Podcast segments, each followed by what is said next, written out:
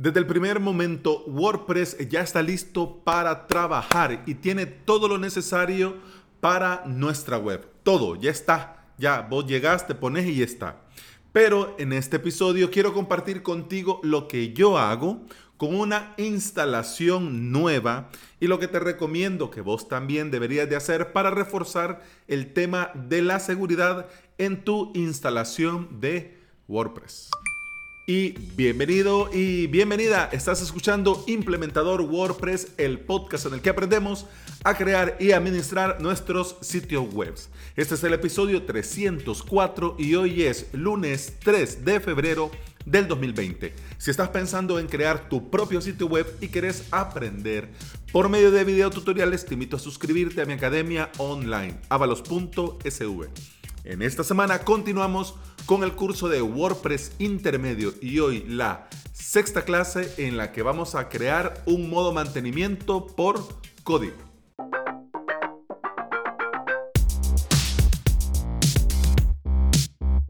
WordPress es muy conocido y está en boca de todo mundo por su calidad y todas las posibilidades infinitas que tenés para poder crear tu sitio web, tu proyecto online. En ese afán de WordPress de poner las cosas fáciles, mm, trae muchas cosas que a mí en honor a la verdad me sobran y algunas que me faltan.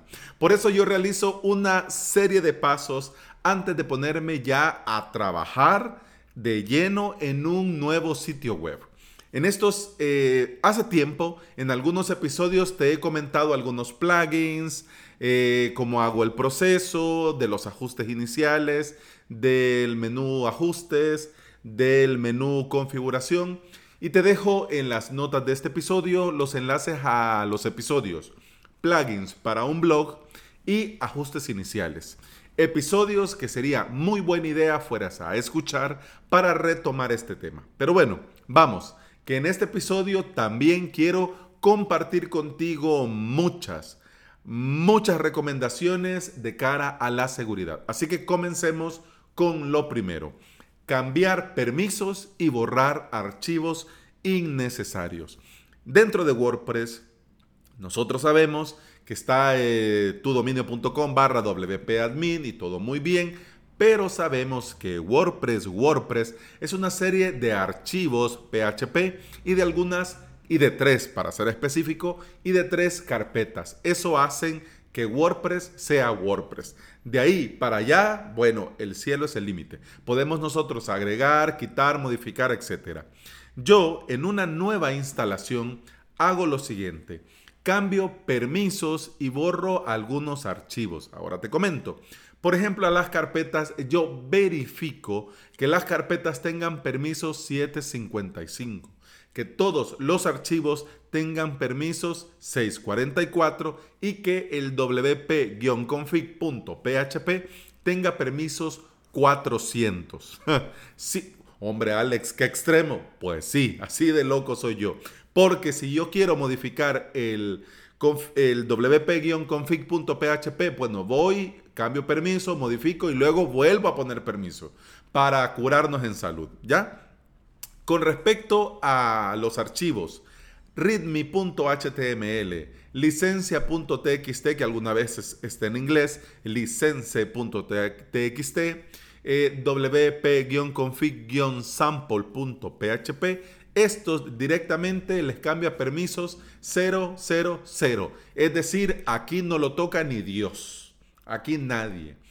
Dependiendo eh, del hosting, dependiendo del panel de control, hago esto de los permisos 000 o directamente los elimino.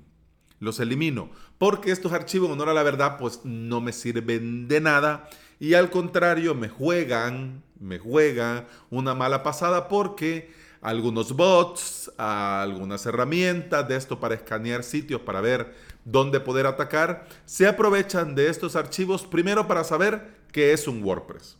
Segundo, para saber qué versión de WordPress tenés. Así que mal vamos, mal vamos. Y el wp-config-sample, pues ahí está estorbando. Yo como te decía en un principio en este episodio, entiendo que WordPress quiera ponértelo fácil desde un principio.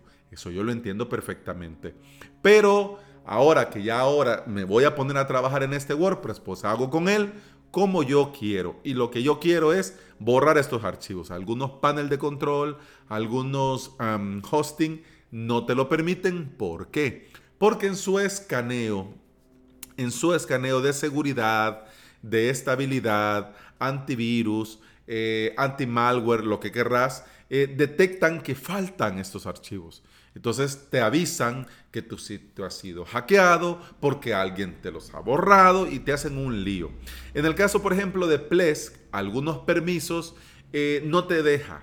te avisa que hay problemas de seguridad porque has cambiado estos permisos.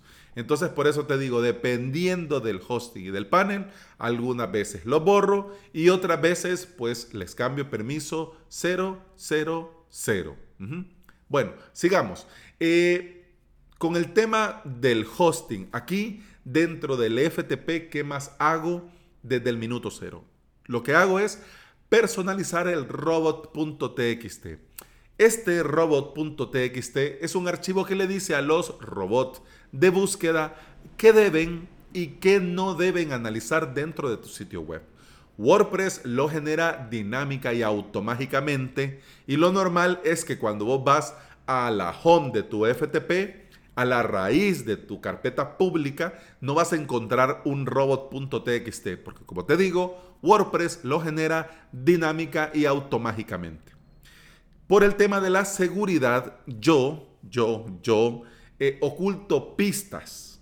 No me gusta dejar cabos sueltos para que algunos bots, malware o hackers sepan que mi WordPress es un WordPress, qué versión de WordPress, qué carpetas dentro del WordPress. Así que dependiendo del proyecto y de lo que necesita, yo creo un robot TXT que permita ciertas cosas y que denegue ciertas cosas.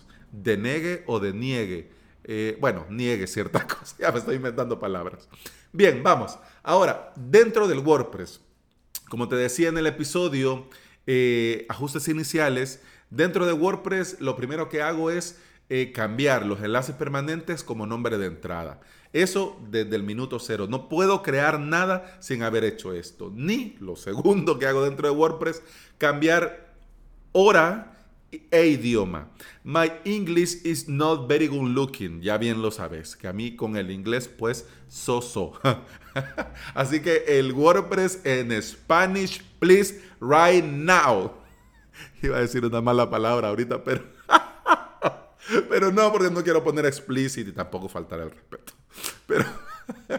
Bien, lo siguiente que hago en WordPress es los ajustes de medio. Esto de que WordPress me genere archivos que no voy a ocupar en la vida, a mí me pone nervioso. Esto de que comience por cada imagen que suba a crear miniaturas que en la vida voy a ocupar, a mí no me gusta. Así que yo desactivo primero el corte, el recorte de las miniaturas, eh, poniendo 0000 a todo para desactivar el recorte de la miniatura. También desactivo el organizar archivos subidos por carpetas. Es decir, a mí no me líes con esto. A mí en la carpeta unloads, ahí subímelo todo así, que ya luego yo me, yo me apaño, ¿ya?